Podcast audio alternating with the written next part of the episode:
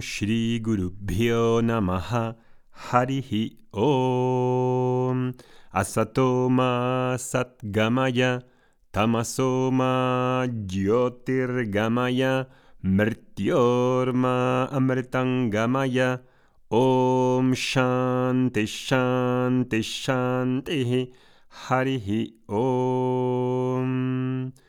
Condúceme desde la falsedad a la verdad. Condúceme desde la oscuridad al conocimiento. Condúceme desde la mortalidad a la inmortalidad. Quiero comenzar este podcast de hoy con una oración que es el comienzo del Gita Dhyanam, de la meditación en la Gita, en la Bhagavad Gita que abre, son unos versos iniciales compuestos posteriormente a la Bhagavad Gita y que eh, son el preludio antes de comenzar cada clase de la Gita, de la Bhagavad.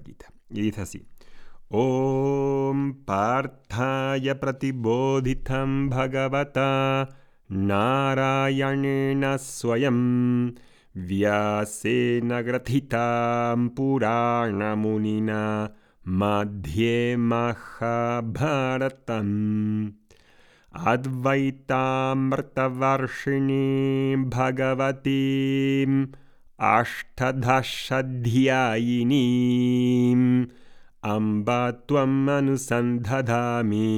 Bhagavagite Bhavadveshini. ¿Qué quiere decir esta oración? Dice así, traducido al español. Oh Diosa Madre Bhagavad Gita, tú que recibiste la enseñanza por el mismo Bhagavan, Narayana, por Ishvara, por el Señor, para beneficio de Arjuna, el hijo de Pritta, tú que fuiste fielmente compendiada y relatada por el antiguo sabio Vyasa, y estás situada en el medio de la Mahabharata, tú que estás en la forma de 18 capítulos, tú que tienes la naturaleza de derramar el néctar de la no dualidad, tú que eres la destructora de la vida del devenir, del samsara. Una y otra vez yo te invoco. Este verso tan, tan bello ¿no? abre este Gita Dhyanam. Y hoy quería hablaros de este samsara y cómo la Bhagavad Gita destruye el samsara. Cuando una persona quiere estudiar una obra, como la Bhagavad Gita, una obra que no es un libro, es una tradición fundamentalmente oral, que está viva. Esos verbos, esas palabras, son una tradición que se estudia y se sigue recitando todavía en sánscrito en las clases, que la viven los maestros, los discípulos, que esa cadena que hay de transmisión sigue estando muy viva, muy viva. ¿Y quién quiere estudiar eso hoy? ¿Quién quiere estudiar la Bhagavad Gita? Pues realmente no la persona que tiene valor, por eso, lo hemos dicho muchas veces. Hoy la educación se nos presenta como una educación que está destinada para el mercado laboral, para formar profesionales, algo muy diferente de la consideración de cómo la educación era antes. La educación no era para crear profesionales. Hoy, sin embargo, la educación se ha hipercomercializado. Entonces, ¿por qué una persona va a querer estudiar la Bhagavad Gita? Porque va a querer estudiar Vedanta. ¿no? Vedanta es y la Gita son moksha sastram, es decir, una escritura para la libertad. Moksha es libertad y sastram es la escritura. ¿Qué es lo que me da estudiar la Bhagavad Gita? Pensaréis muchos que no hayáis estudiado de manera sistemática. Si vas a estudiar algo, si vas a dedicarte a algo, pues sabrás, querrás saber qué es lo que te va a dar, ¿no? Y uno de los principales temas de Moksha, Moksha Sastram, de la Bhagavad Gita de Vedanta, tiene dos patas. El principal es el autoconocimiento Autoconocimiento del ser, no de la persona psicológica, no es psicología. Y el autoconocimiento del ser y de Dios, la identidad entre el individuo y Dios. ¿Qué es ese ser? ¿Cuál es la verdad de ese ser? Eso lo llamamos Brahma Vidya, autoconocimiento, en palabras sencillas. Y otra cosa es Yoga Vidya, el estilo de vida que me hace madurar y ser receptivo para querer recibir y asimilar esa enseñanza que me haga verme como completo. Yoga Vidya. ¿Qué es lo que me da Brahma Vidya? Porque Yoga Vidya podemos entenderlo mucho más sencillo. Una vida de valores, una vida sencilla, una vida de crecimiento interno, una vida de cosas que entendemos bastante bien, aunque tampoco estén de moda, que digamos, pero se puede entender. Pero el autoconocimiento, el conocimiento del ser, el conocimiento de la verdad, el conocimiento de Dios, todo eso, pues se presenta para el sujeto moderno como algo más nebuloso, que no sabe qué va a obtener si estudia eso. Y ese conocimiento de Brahma Vidya es un medio para moksha, para la libertad. Pero claro, ¿qué es moksha? ¿Qué es moksha? ¿Cuánto cuesta un kilo de moxa? ¿Cómo se mide ese moxa? Decimos que moksam es samsara nibriti, es decir, libertad del samsara. Bien, habéis escuchado esa palabra probablemente de samsara, ¿no?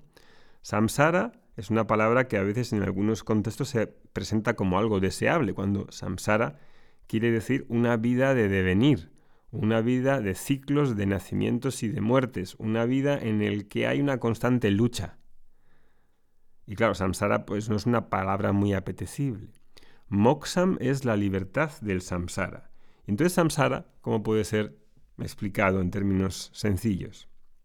Si es una vida de devenir, ese devenir implica una ida y venida, una especie de de ir y venir en el que suceden acontecimientos una y otra vez, repetitivos, por los que estoy buscando librarme del sentido de infelicidad, quiero ser feliz, quiero ser libre, quiero ser yo mismo, pero entro en una especie de rueda, eso es el samsara, una rueda en la que no me doy cuenta en que estoy metido en una rueda en la que vivo con un montón de apegos y aversiones Estoy buscando, estoy intentando, estoy intentando lograr cosas en la forma de arta, de kama, de dharma. Y a pesar de ciertos logros, pues con todos esos vaivenes, con toda esa búsqueda de cambios y de transformaciones, no logro conseguir estar en paz. Hoy mismo, si yo me veo y me digo, Oscar, ¿estás satisfecho con tu vida? Estás feliz con tu vida, estás bien con tu vida, estás en paz contigo mismo hoy siendo lo que eres, siendo lo que yo soy ahora, con este cuerpo, con estas canas, con esta eh, con estos eh, nariz, con estos eh, rodillas, con estas relaciones, con estas debilidades, con estas emociones, con todo lo que yo sé, lo que tú eres hoy, lo que yo soy hoy, me puedo ver y puedo estar satisfecho y en paz. Probablemente diréis, bueno, he conseguido ciertas cosas, pero aún así, aún así, me gustaría ser una persona diferente. Me gustaría cambiar esto, me gustaría mejorar esto, me gustaría eh, tener esto, etc. Es decir, que no nos vemos completamente, no ni completamente, ni un poco, ni un poco en paz, o un poco va y viene constantemente. Y por eso tengo tantas esperanzas puestas en los cambios. Cuando me gradúe en la universidad, cuando me case, cuando tenga hijos, cuando me divorcie, cuando mis hijos se vayan de casa, cuando logre estar solo, cuando me toque la lotería, cuando me compre la casa, cuando me, me corte el pelo, cuando me depile, cuando me consiga este título, y así un, un montón de cosas, a través de cambios y de transformaciones. Hoy la autoayuda y el, y el desarrollo personal no paran de hablar de transformaciones, transformaciones por aquí, transformaciones para allá, he de cambiar en esta persona, de ser más productivo, si quiero puedo, si quiero puedo conseguir esto y puedo transformarme en aquello. Vedanta no habla de transformaciones. Vedanta no tiene absolutamente nada que ver con transformaciones. Ninguna transformación. Habla de la persona que ya está aquí ahora, hoy, con lo que es, siendo lo que yo soy hoy, soy aceptable, soy adecuado. Esa es la cuestión. ¿Hay en lo que yo soy una actualidad para que yo pueda estar bien y estar en paz? ¿O no lo hay? ¿O tengo que transformarme y llegar a ser y devenir en otra cosa de lo que soy hoy? Esa es la cuestión. Vedanta no habla de transformaciones, no. Transformaciones son otra historia. Y no porque no pueda mejorar, no porque no pueda cambiar ciertas cosas que no me hacen vivir la vida que necesito vivir. No. Eso es Yoga Vidya. Pero Vedanta en su conjunto, Vedanta, esa parte final, Jnanam, ese Brahma Vidya, no es transformaciones. Es otra cosa completamente diferente que no tiene nada que ver con la ayuda, ni el desarrollo personal, ni la mayoría de cuestiones espirituales o pseudoespirituales. Entonces, samsara, ¿qué es? Samsara es esa vida de lucha, esa vida de devenir, de transformaciones constantes en las que tengo que estar haciendo y haciendo y haciendo y convirtiéndome y cambiando y cambiando y cambiando. Eso es samsara. Y entonces, si yo eso no lo veo como un problema, no estudio la Bhagavad. No tengo un valor para estudiar la Bhagavad Gita, porque lo veo como algo normal, la vida de una lucha la vida de perseguir algo, de estar corriendo detrás de una pelota constantemente, del devenir, si eso no lo veo como un problema, si creo que eso es la normalidad, la vida del samsara, entonces no estudio, no tengo ningún valor, el conocimiento de Brahma, el, el autoconocimiento, es completamente irrelevante para mí. Y por eso, pues entender que samsara, ¿no? Que el samsara, quererse librar del samsara, entender primero qué es samsara, quererse librar del samsara, de la vida de devenir. Y si lo ves como un problema y quieres salir de él, ese es uno de los primeros requisitos, ¿no? Ver el defecto del samsara, lo que crea en mi vida y en la de los demás, la de estar corriendo como un pollo sin cabeza, asfixiado, angustiado, ansioso, tenso. Samsara. Ese es el sello del samsara. La tensión, la ansiedad, la preocupación. Ver ese defecto de la vida del samsara es un requisito para querer moksha. No puedo colocar moksha encima de samsara. No puedo decir quiero moksha al mismo tiempo que no veo el defecto del samsara. Y entonces, si veo el problema del samsara, de una vida de samsara de devenir, desarrollaré interés y querré autoconocimiento, Brahma Vidya Brahmañanam, que es un prerequisito para venir a las clases de Vedanta de la Bhagavad Gita, por ejemplo. Y eso, como digo, solo es posible si diagnostico bien la enfermedad, samsara.